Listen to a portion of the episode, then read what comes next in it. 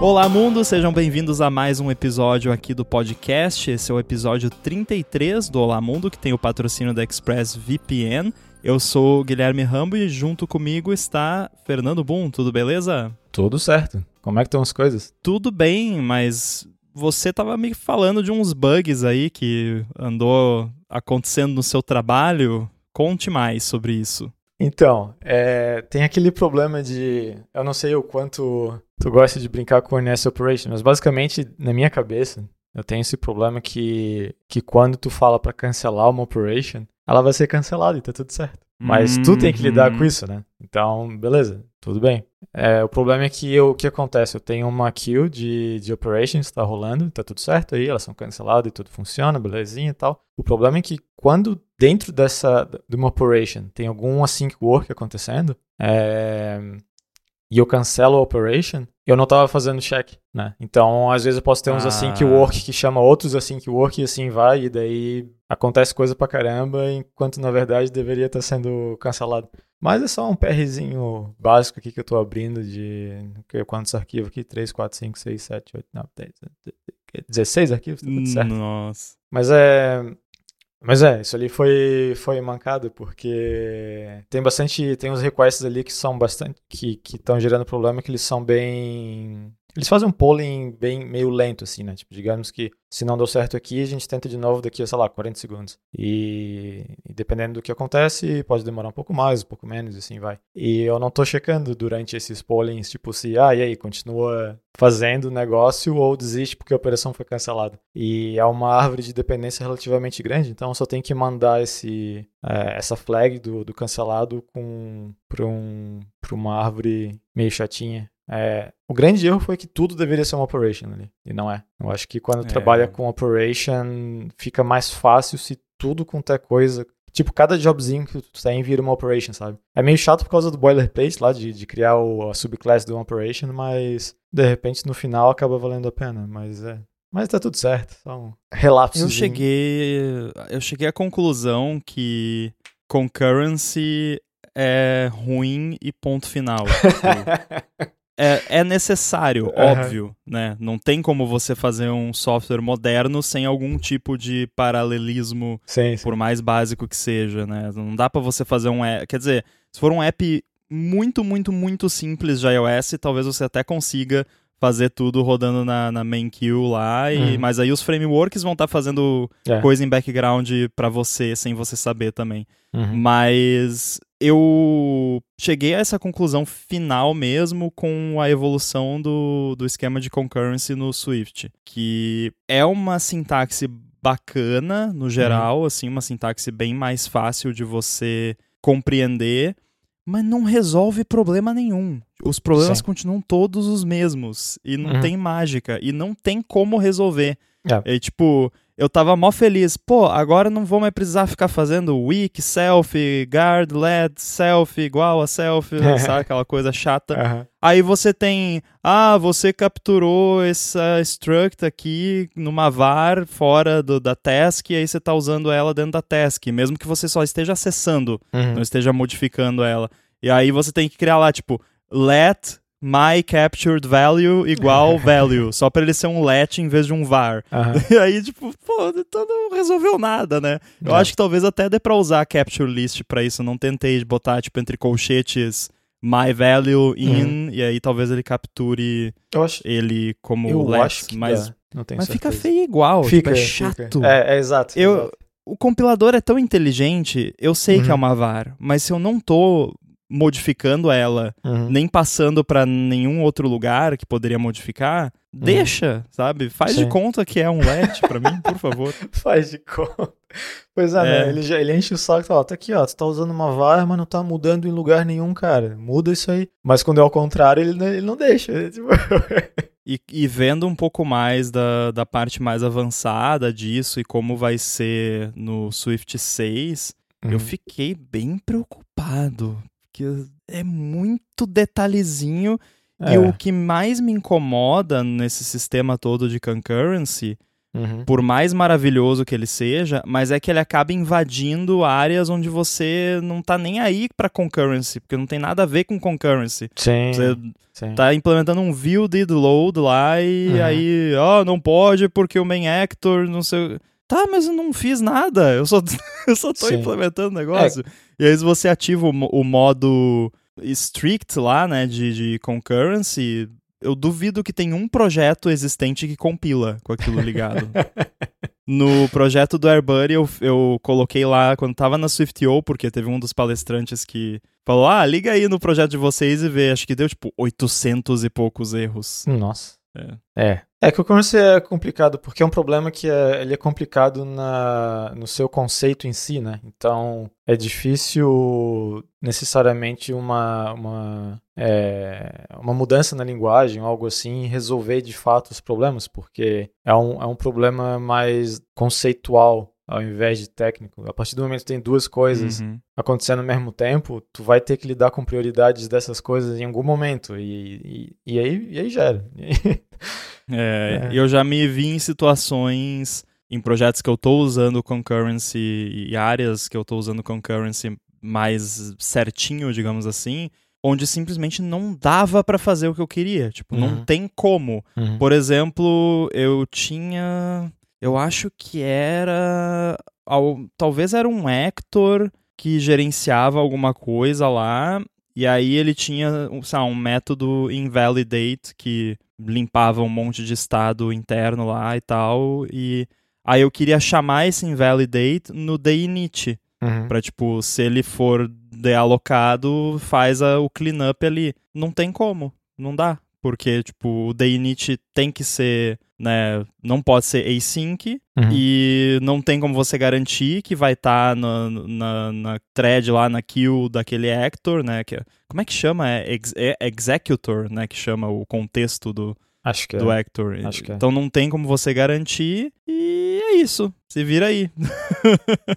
eu descobri uma parada, foi na, na SwiftO lá, no- nessa talk que eu comentei, que foi... Tem um... No Dispatch Queue tem uma chamada lá que você pode fazer agora, tipo... Que é tipo assume main, alguma coisa assim. Que aí você consegue chamar coisa de main actor lá sem precisar fazer um task e coisa e tal. Isso Uhum. eu, eu tenho usado em alguns pontos, porque era outra parada que incomodava. Às vezes eu tava lá, não, mas eu tô aqui, dispatch main async. Eu sei que eu tô na main queue, mas não pode porque é main actor. Aí tem que botar Aham. uma task, botar um await, botar... Não, pera, eu sei que eu tô no, no main queue. Confia em mim. Pois é. Não, é. É complicado. É aquela coisa que quando. Pelo menos comigo, o que acontece é que quando tu tá ali na, na concepção do problema e tá usando a parte do concurrency e tal, tá tudo lindo, bonito, maravilhoso. Só que daí tu cria esse pedaço que daí vai falar com outro pedaço gigante que também tá assim, daí tu vai falar com outro e outro e assim vai. E não- é, é sempre problema de dependência, né? Incrível. É. Uhum. Bom, as outra classe de bug que tem a ver com isso também é quando você tem retain cycle, né? Hum, uhum. Que é outra que, assim, você mesmo você sabendo, tipo, eu sei o que é um retain cycle, eu sei o que tem que fazer para evitar um retain cycle, mas volta e meia eu faço uma implementação, normalmente uma coisa um pouco mais complexa e tal, e eu não fico olhando durante a implementação Uhum. se tá tendo algum leak de alguma coisa e tal, mas aí depois eu dou aquele, né, Uhum. run over ali, olho lá no memory debugger e faço as paradinhas. Aí sempre fica alguma coisa. Sempre tem, sempre aparece. E teve um recentemente, foi quando eu fiz o negócio dos widgets lá do, do AirBuddy no desktop, que as janelas do- dos widgets tem um, tem um window manager, que é um, um objeto que tem uma collection lá com todas as janelas que ele está gerenciando. Uhum. Aí quando, uma quando você remove um widget, ou quando, sei lá, você despluga um display e aí todos os widgets dele vão embora, a, a janela que é fechada, ela é removida daquele, daquela collection. Beleza. Aí eu tava conferindo lá e tinha janela de widget que eu tinha removido. Aí eu Uhum. pensei, ih, né, tá estranho. Aí o teste que eu fiz foi assim: eu removi todos os widgets que tinha, coloquei só um, para garantir que só tinha um. Aí removi aquele, então não deveria ter nenhum. Aí eu vou lá no. O jeito que eu costumo começar essas investigações é usando aquele memory graph lá do Uhum. Xcode. Aí vou lá, capturo o memory graph, procuro o nome da classe lá, da janela, ainda tava lá. Tinha uma janela lá. E aí. Aí, cara, eu fui ver o, o memory graph, porque ele mostra pra você as setinhas, né? Esse aponta pra esse, aponta pra esse, e é por isso que ele ainda tá ali. Tinha tanta coisa apontando pra aquela janela que você não imagina. Tipo, era muita coisa. Aham. Era inacreditável. E aí tinha coisa de SwiftUI, tinha coisa de AppKit, tinha coisa de Swift, tinha tudo que você possa imaginar, tipo, o sistema inteiro tava abraçado naquela janela e não queria largar. Não, mas é, ainda mais quando questão de janela tu falou, a primeira coisa que eu lembrei é que tem um, um problema atual agora acontecendo, só que é, ele é só em modo de debug, então eu não me preocupo muito. Mas basicamente tem uma situação onde para depurar umas coisas ali eu, é, eu crio umas janelas com WebView dentro. E depois Sim. aquilo acontece, eu termino o que eu quero fazer, eu, eu mato a WebView e falo pra janela, e aí, fecha aí e vai embora. Só que só com o WebView, esse fluxo, nesse caso em específico, né, por causa de algumas dependências que eu tenho ali, talvez, eu ainda não, não investiguei muito, mas se for só com o WebView, eu mato a janela, ela sai tudo, só que ela não, ela não sai da memória. Parece que tem alguma coisa ainda segurando ela do, do, do sistema. E se eu ponho qualquer outra coisa ali, eu tiro o WebKit e ponho qualquer outra coisa, sei lá, um texto, uma- um botão, qualquer coisa lá, fica ok. Ele não, ele não reclama. Então, além de ter que lidar com os problemas teus, tu às vezes tem que lidar com problemas que são causados só por causa de alguma combinação de componente do sistema que tu está usando, né? Sim. E, e é, é bem, bem comum disso acontecer, assim. Então é, eu uso bastante esse negócio do Memory Graph também, principalmente aquela coisa de generations, né? Eu faço uma generation Uhum. aqui, depois faço o que eu tenho que fazer. Eu falo, ah, nesse momento aqui era pra estar tudo morto, cria uma nova generation e ainda tá tudo lá. Daí eu. Daí, ok, algo pra ir atrás. Aí, no fim das contas, o problema era muito mais simples. E, é, e aí é que tá a pegadinha do Retain Cycle. Porque Uhum. às vezes você faz uma coisa unassuming, né? Parece, Uhum. ah, só tô pegando, botando esse negocinho aqui e tal. O que acontece, e, e, e é- foi uma daquelas coisas que, tipo, você tá no meio de resolver uma parada e você não para pra pensar por, por um segundo sobre o negócio. E aí você, ah, bota uma vara aqui, e é isso. e aí o que aconteceu foi assim, eu precisava em algum momento no life cycle da janela, na, na própria implementação da janela, uma referência para content view da janela com o tipo específico de view que é o content view, porque não é uma NSView genérica. E aí, em vez de eu só fazer uma computed property para isso, ou usar uma weak var, eu tinha lá dentro da janela var, Uhum. naranã, content view e dois pontos, o tipo, né? E era optional, mas eu setava no momento que eu tinha lá a content view e não removia nunca. Uhum. Ou seja, a window tinha um- uma referência para sua própria content view Uhum. e obviamente tudo que está dentro da content view tem referência para window. É um retain cycle Sim. clássico. Sim. Só que no Memory Debugger não estava muito claro isso, porque Uhum. era tanta coisa. Às vezes é tão perfeito o Retain Cycle que você vê um círculo, literalmente, no Memory Debugger. Eu, você já viu um círculo se formar Um ali? círculo perfeito. É, exatamente. Então, aí você sabe, nesse caso não, era bem aleatório. E aí no fim era isso, foi só trocar para weak var pronto. Uhum. E aí tinha mais um, além desse, que naquele objeto Window Manager que eu falei, eu tinha um set, onde eu colocava a- as janelas, um set normal do, do Swift, e eu não sei se é coisa do Swift, se é coisa de interação entre objetos antigos de Objective-C e o set do Swift, mas tinha um negócio lá de Swift, sets, hash, que estava retendo a janela, mesmo depois de você remover o objeto da, da- do set. Não sei o que estava acontecendo. É, e aí eu resolvi usando ns hash table no lugar de set. Olha só. Para quem não sabe, tem, ah, tem dois tipos muito úteis ah, no, no Foundation tradicional, né? não no Foundation do Swift, que é ns hash table e ns map table. Uhum. E o ns hash table é como se fosse um set Só que você pode definir como que ele vai identificar os itens lá dentro. Uhum. E aí, nesse caso, eu estou usando uma opção lá que é Object Personality, que aí é basicamente o ponteiro. Então, é esse ponteiro para esse objeto único aqui. Uhum. E você pode também colocar que ele vai ter uh, weak memory. Então, ele não vai reter o que está uhum. lá dentro. No meu caso, eu não estou usando porque eu preciso que ele retenha, porque é, é, a única coisa que retém. A janela agora é esse hash table.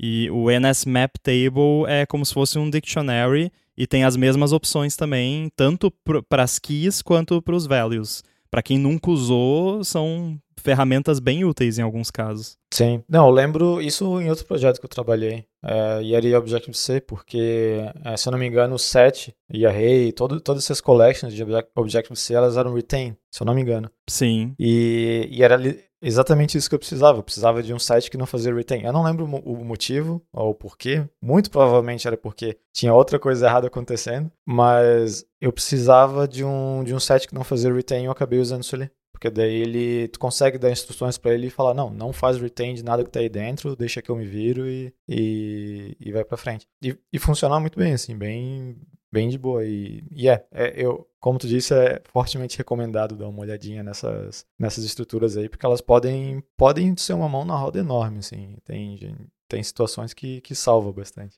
Isso é útil também para você criar um, um tipo de API que eu, que eu uso às vezes, que eu acho que não é tão comum de você ter num app, no, entre aspas, normal, mas num app como AirBuddy, por exemplo, que lida muito com shared resources, né? Com tipo uhum. a tela. Só tem. Né, você pode ter várias telas no Mac, mas aquela tela é aquela tela e pronto, não uhum. tem outra, né?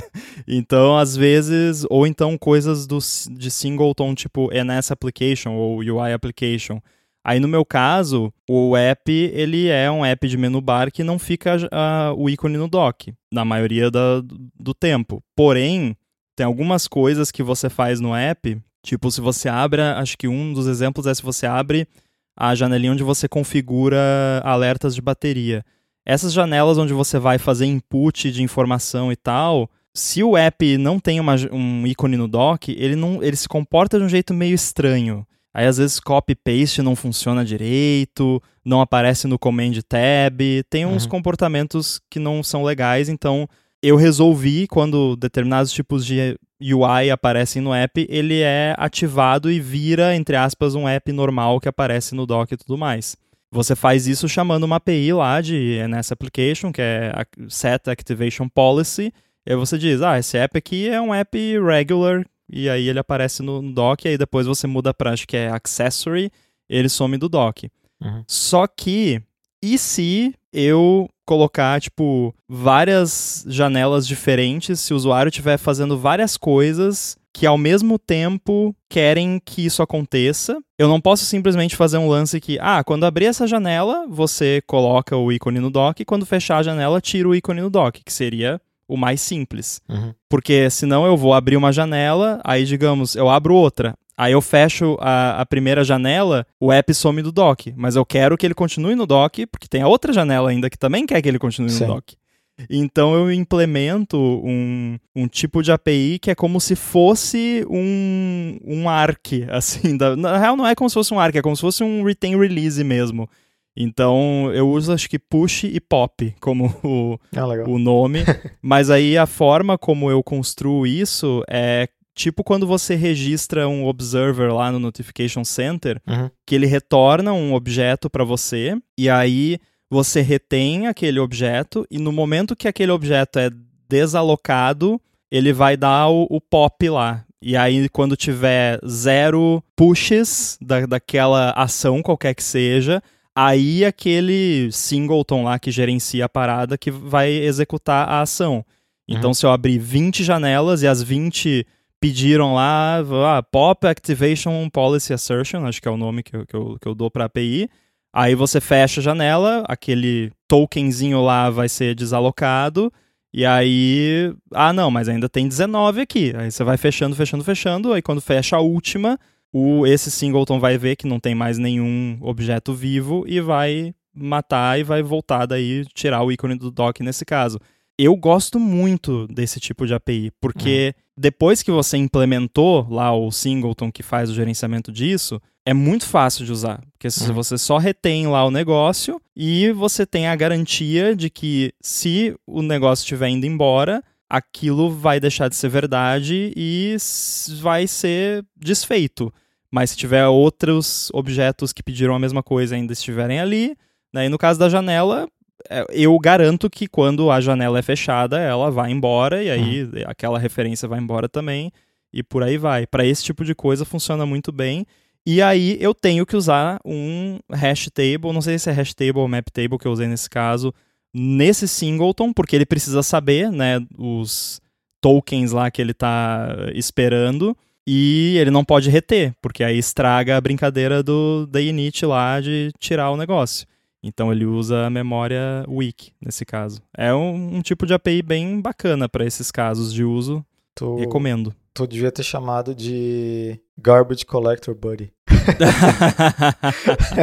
pois é, parecido também, é verdade. Se bem que eu ainda acho mais parecido com. Uh, não é Arc, porque não, não é muito auto, não, mas se bem que é automático, né? Porque no momento que não tem mais a referência, ele vai embora. A única coisa que é manual é você dar o, o retain é manual, digamos assim, o release é automático. Mas o, o ARC é compile time, o garbage collector é runtime, o teu é runtime. Então faz mais sentido. Hum... É, garbage collector, só não quer porque lembra Java. eu não sei. É porque eu associo o garbage collection com algo que acontece periodicamente. Tipo, uhum. que ele vai a cada 30 milissegundos ele verifica e aí limpa o que não tem. Por isso que o scroll no Android até hoje não é smooth. Mas tem uma, tem uma boa coisa, uma boa pergunta que eu não sei se o garbage collector faz parte da definição dele ser time-based ou pode ter algum tipo de callback ou notification-based. Eu realmente não sei dizer. Pois é, pois é. Aí... Uh... Vai ficar perguntando. É, por isso por isso que eu fiquei em dúvida, porque eu não tenho certeza, mas eu associo com isso. Uhum. Porém, deixa eu argumentar aqui, vamos ver se funciona. Se no day init o negócio tá indo embora, não tem garbage para ser collected. Hum. Então não. Hum. então não é garbage collection. Olha, eu não consigo contra-argumentar contra isso. Porque não tem, não tem nada lá só ficando enquanto já não deveria estar, né? É assim que ele não tá, ele já vai embora, basicamente. Então. É. É que tá, eu só não sei como que é a definição formal do Garbage Collector, se tá relacionado a isso ou não. Mas fica. Vou dar uma olhadinha, de repente, num próximo episódio eu, eu dou a resposta. Este episódio do Olá Mundo é patrocinado pela ExpressVPN. A ExpressVPN oferece duas grandes vantagens que são uma conexão segura para você navegar e a possibilidade de você usar a internet como se você estivesse em qualquer país do mundo. A questão da privacidade todo mundo já sabe. Quando você se conecta especialmente a um Wi-Fi público, não é nada impossível alguém se enfiar ali no meio da sua conexão e colocar os seus dados em risco. Com a ExpressVPN, você protege a sua conexão e você passa a usar o seu dispositivo, seja computador, celular, tablet ou até mesmo uma TV, com absolutamente tudo criptografado e como se você estivesse numa espécie de modo anônimo permanente. Isso quer dizer que ninguém consegue rastrear a sua atividade nem olhar para os dados trafegados. Já a parte de você poder se conectar como se você estivesse em qualquer lugar do mundo é ótima porque você pode acessar o catálogo da Netflix, por exemplo, como se você estivesse nos Estados Unidos, que é diferente do catálogo que ela disponibiliza aqui no Brasil e a mesma coisa vale para outros serviços de streaming, não só de vídeo, como de música também. E o contrário também funciona. Então, se você estiver fora do Brasil e quiser acessar algum conteúdo do YouTube, por exemplo, que só está liberado para o Brasil, com o ExpressVPN você vai lá na lista de uns 100 países que ela oferece, seleciona Brasil, ativa e pronto, dá para ver o vídeo. Uma preocupação que muita gente tem com VPN é como isso afeta a velocidade da conexão, e isso é uma coisa com a qual a ExpressVPN também se preocupa. Por isso, ela oferece uma conexão rápida, sem atraso, conexão estável, confiável e, é claro, segura. Então, para você conhecer mais sobre a ExpressVPN, faz o seguinte: acessa expressvpn.com/olamundo e com esse link você vai ganhar três meses grátis na assinatura do plano anual. Você tem 30 dias para testar também e ainda por cima, assinando por meio desse link, você ajuda aqui o podcast. Então acessa lá expressvpn.com barra Mundo, garante os seus três meses de graça na assinatura do plano anual e começa a navegar pela internet de forma segura, sem ninguém bisbilhotando o que você faz. O link também vai estar aí nas notas do episódio. Muito obrigado a ExpressVPN pelo patrocínio desse episódio do Olá Mundo e pelo apoio a toda a Gigahertz. E off by one. Erro Ixi. de off by one. Ah, Todo é... dia, né? Ah, é isso aí. Eu, eu acho que eu fiz um agora enquanto tô falando contigo, não sei. não, é bem normal mesmo. E o pior de tudo é que teve uma época da minha vida que eu mexia um pouco com lua, né? Não muito, mas fazia parte de, sei lá, uma vez ou outra naquela semana de fazer uma coisinha com lua. E eu posso estar falando bastante besteira aqui, porque isso foi há 13 e Guaraná com bolinha anos atrás. É, lua, ele é indexado em 1. Não em 0. Uhum. Então, a, acho que foi um dos piores anos da minha vida de fazer off by one no, em, em qualquer coisa que eu fazia, porque na minha cabeça eu tinha Lua, que é, não sei por que eles indexam com 1, não sei se ainda é assim hoje em dia ou não, mas foi. É, e daí qualquer outra coisa que né? Eu acho que tirando eu não conheço mais nenhuma que indexa com que é com zero. E naquele período eu tive tanto problema, mas tanto problema de ah, não, não, mas aqui a minha lista tem 10 itens, então tô aqui acessando o index 10. Plaf, sabe? Nossa, e, sim. E daí eu chegava no Lua, não, não, isso aqui tem 10 itens, então se eu quero o último item, eu vou ali no acessar o index 9 e plaf. foi, foi complicado, assim, foi, foi estressante. Eu não recomendo ninguém trabalhar com várias linguagens ao mesmo tempo se essas linguagens tem, são indexadas de jeito diferente no primeiro item de array, porque, meu Deus do céu, foi estressante. É engraçado que Lua é uma linguagem muito bacana, mas isso não dá para defender. Não, não dá. É, é, é, loucura, assim, né? Eu, não, eu espero fortemente que não seja mais assim. É... Mas é, ainda é porque Ixi. a última vez que eu mexi com Lua foi fazendo umas brincadeirinhas pro Playdate, que dá para fazer em Lua, daí eu tava usando Lua e faz ah, um ano isso, nem, nem isso, e ainda é, era Index 1. Eu acho que vai ficar assim, né? Tem muito jogo é, que usa é. e tal. Pra quem usa no dia a dia se acostuma, mas para quem é programador em qualquer outra, literalmente qualquer outra linguagem, é bizarro. então, tu não sentiu isso também ou é problema comigo de, de porque tava ah, mexendo senti. com Lua, até quando tu voltava para Swift, ah meu Deus, o que que eu tô fazendo? Não, na verdade eu tive o problema contrário, que é, sim, sim. quando eu tava fazendo as coisas em Lua, eu porque para mim é muito mais natural uhum. começar a contagem em zero do uhum. que em um. É, mas sei lá, se eu ficasse um mês trabalhando com Lua e depois voltasse, eu não sei se eu não ia me perder. Ia, é.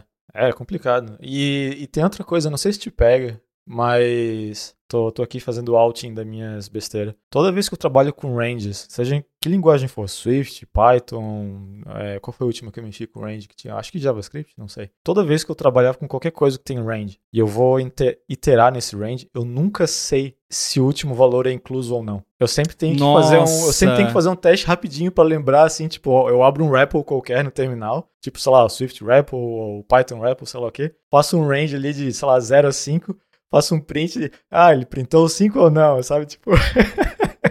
Cara, eu na verdade, eu, eu até. Normalmente eu me viro bem com isso. Eu gosto bastante da sintaxe do Swift para esse lance de ranges, porque quando você vai definir um range, você quer tipo de 0 a 10, incluindo 10. Aí é 0, ponto, ponto, ponto, 10.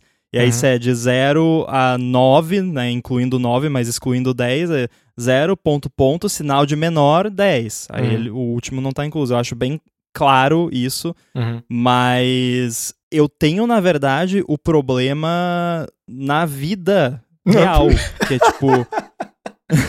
na vida. As, quando eu vejo alguma instrução, eu não lembro nenhum exemplo prático para dar agora, mas enfim, quando você vê algo escrito ou, ah, do dia tal até o dia tal. Cara, eu não sei. Eu, eu, eu bugo. Eu não sei, tá? É do dia 1 até o dia 10. Tá, mas e se eu for lá dia 10, eu posso ainda ou Aham. não? Porque não tá especificado, teria que estar lá. até e incluindo o dia 10. Eu tô rindo porque eu tenho o mesmo problema. Isso, inclu- inclusive hoje mesmo, eu tava vendo porque eu marquei Parece minhas férias. aquela piada do- dos ovos e do leite. né? É, é, exato.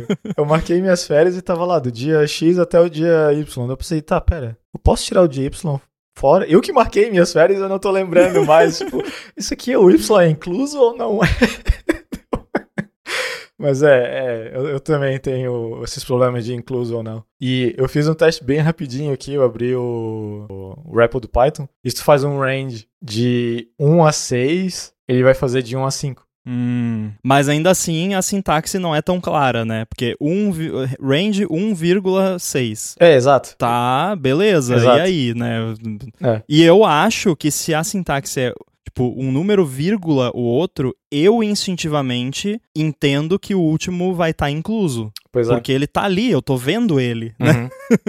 Então, sei lá, né? Ma- Mais uma decisão curiosa de Python. Sim, é. Não, pois é. E como eu disse, tu faz um negócio no Swift ali, né? De é, 1, 3 pontinhos, 5, vai de 1 a 5. Daí tu faz um range no Python de 1,6, vai de 1 a 5 também. Então, eu, eu sempre tenho esse negócio com range, porque por trocar de linguagens com uma certa frequência, eu acabo não lembrando de se, se, se o último valor é inclusivo ou não, né? É. E a- isso acaba, por causa disso, acaba gerando os problemas às vezes. E é, é simplesmente questão de confusão mesmo. Porque eu até ia dizer que é questão de prática, mas, pô, eu tô há anos fazendo esses negócios.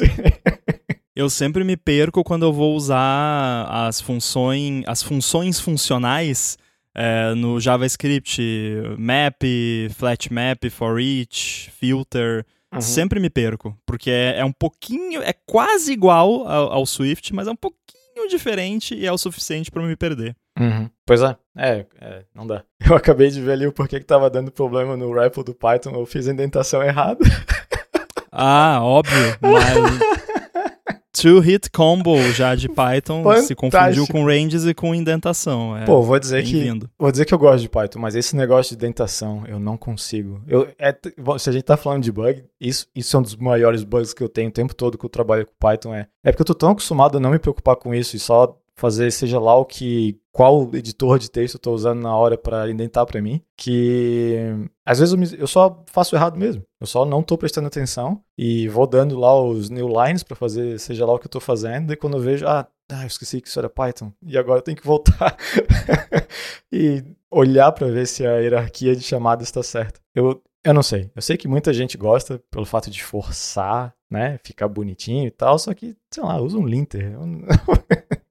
Ah, é que na prática todo mundo usa a IDE e faz a indentação sozinho lá. Né? É. Ah, No, no Xcode, até pra quem não sabe, fica a dica. Ctrl I, não é command, é Isso. Ctrl I, seleciona o pedaço lá que você quer indentar. Nem sempre ele vai indentar do jeito que você gosta, né? Uhum. Mas pra maioria dos casos, quando. Às vezes, principalmente em SwiftUI, você, você muda um negócio de lugar, a indentação fica meio zoada e se- daria muito trabalho resolver sozinho. Eu vou lá, seleciono aquele pedacinho, Ctrl I e ele Uhum. resolve. Uhum, sim. Mas, mas é, em Python é uma coisa que acontece bastante comigo, assim. Principalmente que eu tenho essa mania de usar vários editores diferentes, principalmente se for mais script, assim, né? Às vezes eu uso o VS Code, às vezes eu uso Sublime, às vezes eu uso o próprio VI. E daí, se um lidar com espaço um pouco diferente do outro, daí imagina, eu abro o arquivo em Python, comecei em um, daí eu continuo em outro, daí nada mais funciona, eu penso, ah tá, beleza, sei lá, o meu VS Code está configurado para dois espaços e o Sublime para quatro, algo assim. Daí destrói tudo. é, é complicado. Agora, tem dois problemas difíceis em ciência da computação, Hum. que é invalidação de cache, dar nome para as coisas e erro de off by one. São as duas coisas mais difíceis na, na ciência da computação. É, dar nome para as coisas, eh, acho que isso daria um episódio à parte. Dá. Mas e cache? Nossa. O culpado de todos os problemas que a gente não sabe explicar é o cache. É Acho que toda empresa que tem um time de desenvolvimento tem memes internos de cache. Porque é Uhum. sempre você, ah, tá dando problema não sei onde, alguém vai falar que é o cache. Sim. É, é, isso aqui, semana passada, retrasado, é, a gente tava fazendo um POC ali de um negócio, um, uma, um conceito, né? De um, de um problema que a gente está resolvendo. E tava tudo direto sendo. Tava tudo vindo direto do database ali, né? Sempre informação novinha. Mas, sempre vindo da database, lento, não eficiente, blá blá blá blá blá blá. Daí, na hora que eu botei o cache, eu, eu falei pra galera ali: adicionei problema no projeto. É. Porque tu faz o cache pensando, não, agora vai ficar bem mais rápido, e de fato fica. Mas fica errado bem mais rápido também, se tu não invalida o cache nas horas certas. Então, assim, cache eu nem, nem tenho que falar aqui porque é aquela coisa de vai dar problema sabe? Não, não, é, eu não, não tem, eu não consigo pensar numa, numa dica, né, alguma coisa assim para não. Se tu tem uma dica aqui para tu trabalhar bem com cache e ele sempre ficar legal e não dar problema, não tem. A partir do momento que o cache existe, é a questão de tempo até ele ficar stale, você usar dados errados e dar problema que tu não estava prestando atenção, sabe? É, mas não dá para fugir mesmo porque é necessário também. Ah, claro. E claro. a gente pensa muito em cache com relação a web services e tal, né? Mas uhum. Voltando de novo ao, ao, meu caso com apps como AirBuddy ou qualquer app que fique aberto por muito tempo, né? Que até um browser inclusive se encaixa nisso. É, exato. Uma coisa que eu faço para economizar processamento, que é sempre trade-offs, né? Você troca você gasta um pouquinho mais de memória ou às vezes armazenamento em disco para economizar CPU, por uhum, exemplo. Uhum. E o cache é basicamente isso. E, e ali eu faço. Tem várias coisinhas que no começo elas são um pouco mais expensive e eu converto em dictionary lookup, uhum. que é o meu a minha referência de isto é rápido, tipo, uhum. se qualquer coisa que for um dictionary lookup é rápido para mim, né? Eu uhum. nunca medi, é o, o que eu sei lá do ou Oven lá e, e cache lookup é, é rápido, é só um hashzinho, tá lá e pronto. Então, algumas coisinhas assim de. Uma delas é tipo. Eu tenho todo um processo relativamente complexo para bater determinado device com qual é o ícone que vai ser usado na interface uhum. para aquele device. Porque tem N características de um device que, que vão contribuir ali na decisão de qual vai ser o ícone daquele device, porque eu não tenho como ter uma tabela de todos os devices do mundo e qual ícone que é para usar. Sim. Não dá, é impossível. Então tem que ser uma coisa meio fuzzy e isso é um pouco expensive, então tem um dicionáriozinho lá de cache que fica lá e aí tem um esquema de update remoto do, do, das definições dos ícones. Aí, quando ele instala uma definição nova, ele vai lá e limpa esse cache. Mas uhum. aquela coisa, pode dar algum problema nisso aí, aí Sim. ficar lá, mas nesse caso, e em muitos casos, o, o cache stale, uhum. como que fala em português? O cache podre? é, hum, boa pergunta. Cache vencido. Vencido, talvez. Expirado, é, não vai ser um problema exatamente, só talvez vai aparecer um ícone que não é o mais certo, né, mas aí Nesse caso também é fácil porque é só reiniciar o app e resolve. Uhum. E é por isso também que tanto, tantas vezes reiniciar o computador resolve problemas, né? Sim. Não, pois é. Uma. Pensando, fiquei aqui pensando, matutando para ver se tinha alguma dica que eu podia dar de coisa que eu uso quando eu trabalho com acesso a dados e cache. É que todos os meus é, é, protocolos de acesso a dados, quando eu sei que esses dados às vezes nem quando eu sei se os dados vão ser pers é, persistidos em algum tipo de database, eu gosto de sempre ter uma flag de ignore cache. É, ah, eu também. Que daí eu, eu, deixo essa flag sempre com default false, para, é, no caso, né, sempre usar o sistema que está, é, o cache, ou seja lá o que for, mas eu, em qualquer momento, eu consigo falar, não, eu quero ignorar o cache aqui, porque nesse momento eu sei que tem uma chance grande de ter um dado novo que eu preciso fazer refetch, então a partir do momento que tu tem a estrutura já prontinha ali, para não, não, não ter que ficar repassando flag de lá para cá, fica um pouco mais fácil. Então, é, um, é uma maniazinha que eu tive, assim, de quando for acessar, fazer protocolos de acesso a dados, criar lá o é, ignore cache ou force cache, algum, qualquer, seja lá qual for a, a, a label que quiser dar, para te dá uma opção de, de ignorar o cache se possível, porque eu já, já passei uns perrengues assim de não, não perceber o que está acontecendo, daí eu vi que era o cache, e daí, ah, beleza, eu quero invalidar o cache, daí só que a minha, a minha ah, o meu call site não estava preparado para conseguir ignorar, ignorar, o cache de um jeito tão fácil, então é, peguei essa maniazinha, de repente tem maneiras melhores, mas é o, é o que eu gosto de fazer, assim. É, e tem várias opções quando você vai colocar um, um argumento de cache desses, uhum. e aí varia muito caso a caso, mas, por exemplo, você chamou de ignore cache, né? Uhum. Então ele vai fazer o fetch lá e, e não, não vai nem olhar no cache. No Chib Studio, por exemplo, a parte de render de imagens dele e tal, que é, que tá, é super expensive, né? Então Uhum. tem que ter um cache. Eu chamo de skip cache, Uhum. Porque ele não só vai passar reto na parte que lê do cache, mas ele também não vai gravar no cache. Então ele faz as Ah, duas coisas. Interessante. E, por exemplo, ignore cache, pra mim já parece mais, já tem mais cara de não vai ler, mas pode escrever, né? Uhum. E aí nem, não tá errado nenhum nem outro, depende caso a caso. Depende se faz até um, um- faz um option set lá, cache behavior, aí você tem read, write ou none, de repente. Olha que bonito o design de Olha API só. aí, ó.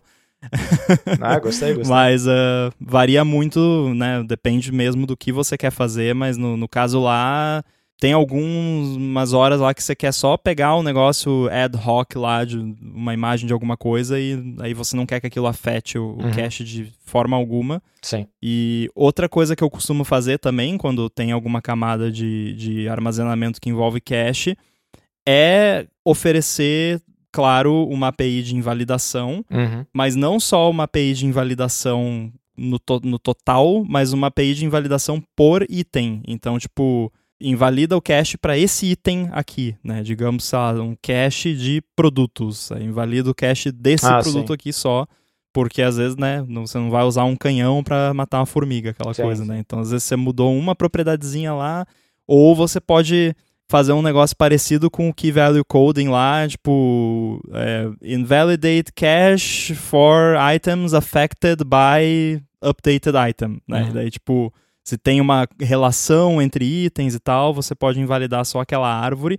E é claro que cada coisinha a mais que você faz de complexidade, como a gente tá falando aqui, aumenta a possibilidade de dar ruim É. né? no, no cache. Então, sempre vai É. pela solução mais simples primeiro e, e só mexe se precisar, né? Uhum. Realmente melhorar e vale sempre fazer benchmark para ver se vale a pena incluir uma complexidade extra, se o ganho de, de runtime vai valer a pena.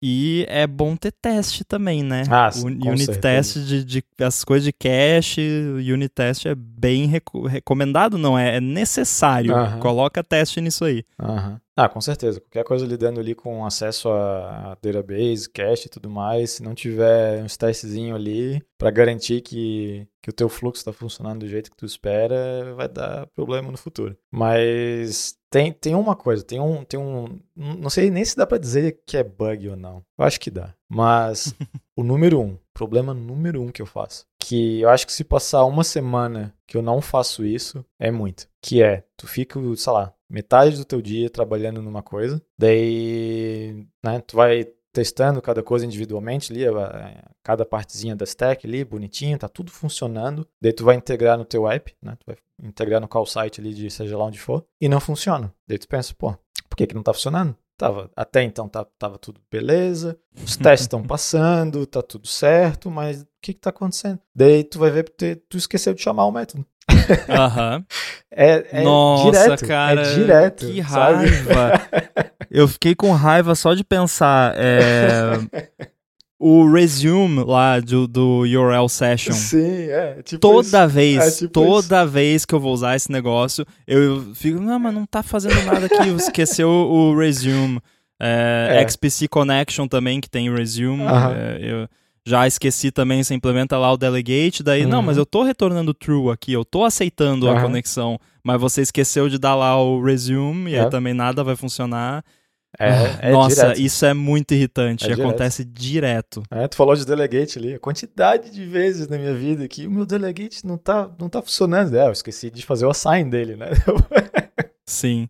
Eu queria que o Swift tivesse um warning, mas eu entendo por que, que não, porque é complicado. Sim. Talvez, de repente, no, no Build and Analyze poderia ter isso, que é tipo você ter um método que tem um completion e você não chama o completion. Hum, Que também é outra categoria que já me aconteceu N vezes uhum. de fazer a implementação toda lá e tal, e vai, roda, e não funciona. Mas por quê? Aí você vai ver, não chamou o completion. Ou Uhum. então, tem mais de um code path dentro da implementação e um deles não chama o completion. Tipo, tá chamando só pra sucesso ou não pra erro, É. ou vice-versa. É. Direto. Isso, isso é desagradável. Eu, eu posso, posso falar agora, porque né, o código já está aberto e tudo mais. Uma das primeiras coisas que eu fiz quando eu entrei na empresa foi algo que estava relacionado a completion handling. É, e, ou seja, a gente trabalha num browser, né? Um browser lida com web. E o web é um mundo louco, né? Para ser mais correto aqui, politicamente correto, porque tu não sabe o que vai esperar ali, tu não sabe que, que site que tu vai renderizar ali e o que que tá acontecendo ali. Mas basicamente o que eu estava fazendo ali era relacionado a aqueles pop-ups de JavaScript, né? E tu tem que mandar de volta um completion para a API do WebKit. Falando, ah, não, o pop-up foi handled de um jeito A, B ou C. Né? A pessoa apertou OK,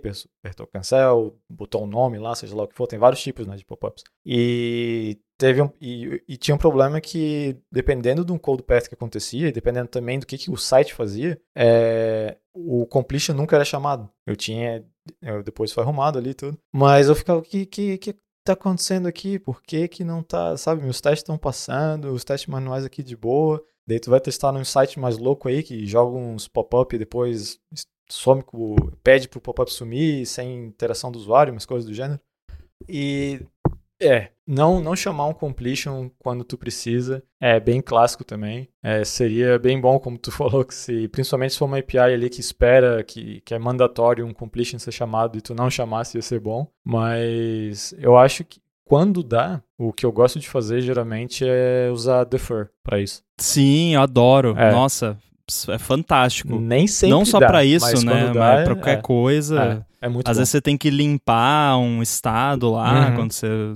E aí o defer ele garante que não vai sair daquele método sem aquilo acontecer. É, E eu gosto, principalmente agora com o concurrency, você consegue colocar, mesmo que o método seja async e tal. é bom demais. Então, isso tá, tá bem bacana. Mas eu achei engraçado você falar da web é um, é um mundo louco, né? É. E aí eu fiquei, eu fiquei pensando porque o browser é realmente, você pode, você faz o seu app lá, tipo, eu crio os meus apps, eu tenho uma noção da surface area ali, do, do tipo de informação que pode ser enfiada ali naquele Uhum. app e os problemas que podem acontecer, e mesmo assim já é difícil, né? Uhum. Aí, se você for comparar isso com o web browser, não tem nem comparação, né? tipo, o browser é tipo uma casa de tolerância em forma de app, né? pra Basicamente. ser é. family friendly É, aqui. é.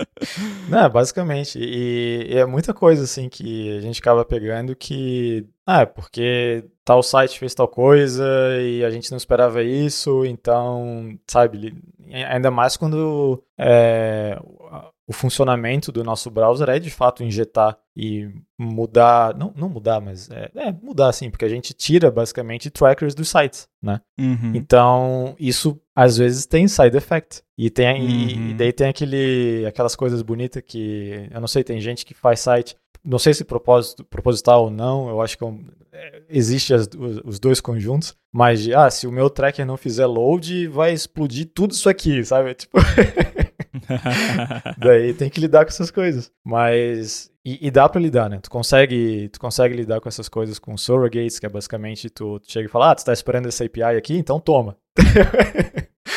e, e coisas do gênero. E, e tu vai ver se tu o código do WebKit em si é cheio disso. Né? O, próprio, Uhum. o próprio WebKit também tem coisas dessas, de, por exemplo, eu posso estar falando besteira agora, mas se eu não me engano, é, o WebKit, a partir de uma versão X, mais recente, de uns dois, três anos pra cá, eles começaram a fazer.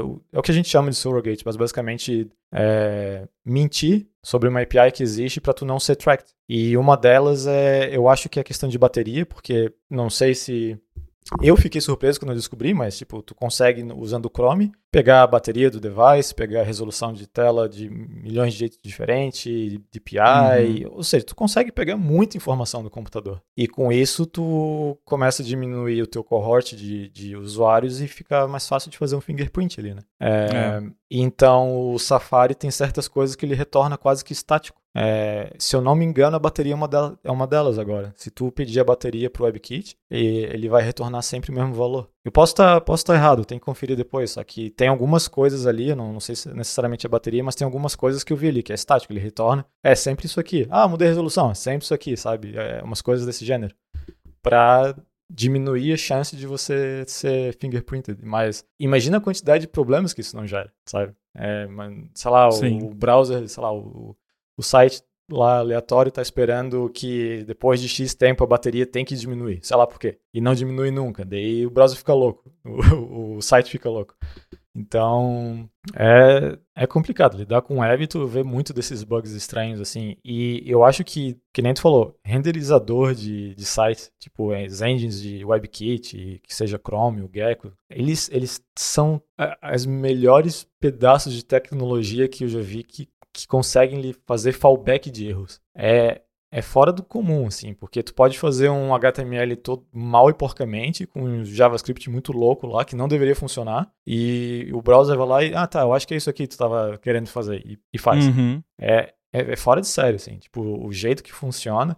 Às vezes isso pode ser até uma, um benefício que vem que acaba sendo ruim, porque o browser tenta ser esperto demais às vezes e acaba dando problema. E, Sim. Então, mas é, é pegar o código do WebKit ali, tu vê umas coisas malucas, assim. Eu, eu recomendo ver, mesmo que é, eu sei que parece meio assustador, né? Ah, pegar o código do WebKit e tal. Só que ele, eu considero ele um código muito bem organizado, assim. É, é, é fácil de se Eu achar. gosto também. É bem... Eu acho muito bom. Já uhum. usei como referência para uhum. Principalmente para Private API de Sim. macOS e tal, que eles usam, que eu queria ver como é que usa. E eles têm uma suíte de testes também uhum. fantástica, impressionante. É. Não, eu recomendo fortemente dar uma olhada no, no, no, código do WebKit. E não é, não é porque, ah, Apple, sei lá o quê, mas eu já fiz a mesma coisa dando uma olhadinha no Chromium. E eu não estou duvidando da capacidade do Chromium, obviamente é uma engine fantástica. Só que eu não consegui me achar muito bem nele. Eu achei um código bem mais confuso. E uhum. talvez justamente porque eu, eu tenho a impressão que o Chromium faz muito mais do que o WebKit. Né? Ele, ele faz. A última vez que eu vi gente falando que tinha é, APIs para controle de Xbox, assim, sabe? Tipo. Nossa. então, é, mas eu, eu, não me achei, eu não me achei tão facilmente ali no, no código do Chromium. O, o Gecko eu acho que eu não colhei. Mas o, o WebKit é bem bacana, é legal de olhar, tipo, consegue achar coisas bem fácil. Eu lembro que a primeira vez que eu olhei de fato, assim, foi quando eu entrei aqui na empresa, né? Que a gente estava querendo ver, ah, tal coisa mudou é, no WebKit, vamos ver aqui se vai dar um erro pra gente ou não. E eu quis olhar no código e a, né, na hora que eu pensei, pô, vou olhar o código do, WebKit, deu um medozinho, assim, né? Ah, não vou entender nada aqui, não vou me achar e tal. Mas foi relativamente tranquilo. Inclusive, quando eles lançam as novas versões ali, tu consegue ver os diffs e tal. E é, é um. Se tiver entediado, assim, sem, querendo dar uma olhadinha em algum código diferente para ter umas ideias, é um repositório bem bacana, assim. O pessoal do WebKit é muito bom. Eu faço isso bem como você falou. Às vezes, uh, ah, tô meio sem ter o que fazer aqui, não tem nada para ver no Netflix, vou uhum. ver o código do WebKit desde a última atualização para ver como é que tá. Coisa de nerd, né? é, ah, com certeza, com certeza. Mas quem tá ouvindo, acho que é. deve ter um interesse similar, então fica a dica de leitura, em vez de, de ler um livro, vai ler o código do WebKit. Sim. E acho que só mais, mais um para terminar aqui, pelo menos a lista de bugs que são comuns. Eu não diria que isso é muito comum, mas é, eu me peguei fazendo ele. É, foi esse ano. Mas eu fiquei um tempinho debugando ali, ó, por que, que eu tô eu tô com um retain cycle aqui, eu não consegui entender e tal. E basicamente a estrutura era, eu tinha um closer, é, que fazia o que tinha que fazer. Nada dentro desse closure ali, né, dele, usava alguma referência a self, mas dentro dele tinha outro closure, que eu tinha um weak self. Hum. Só que daí o que aconteceu? O, né, se tu tem é, duas hierarquias de closure e só o teu último tem o weak self, aquele ali, de fato, vai estar tá com um, um self que vai estar tá weak, mas ele fez a capture no primeiro já. Sim. E daí já era. Então, é uma, é, é uma pegadinha, por quê? Porque tu tá passando pelos teus closures ali, tu vê que tá weak self e tu move on, é, continua, sabe? Não, aqui não é. Só que, é, aquele ali me pegou. Então, se tem, que é, um, que é querendo ou não, é um dos mais um dos motivos de tentar evitar aquele código Hadouken, né? Aquela hierarquia grande de closures. É, porque pode acontecer essas pegadinhas ali. Às vezes tu tá no final da tua hierarquia, tu mete um weak self ali achando que tá tudo certo e não tá. Né? O, tem, o, o jeito que as coisas são capturadas é bem importante, a ordem que elas são também. Então, eu lembrei disso porque eu vi um vídeo em algum lugar lá que falava, ah, tem essa pegadinha aqui do, do weak self. Eu, eu, eu pensei, pô, onde é que tava esse vídeo aí uns meses atrás? Ah, sim. Mas é. Sempre é, assim, né? É. Então tá, ficam as dicas aí. Quem tiver seus bugs favoritos de, de, de código, ou categorias de bugs, ou tiver alguma história divertida para contar, manda aí pra gente no feedback. Tem o link aí no finalzinho das notas do episódio. E quem quiser falar com você, Boom, como é que faz? Tô lá no mastodon.online, sou arroba boom, B-U-N-N. Eu sou arroba underline inside no mastodon.social. Quero agradecer a ExpressVPN pelo patrocínio desse episódio e a gente volta em breve. Abraço.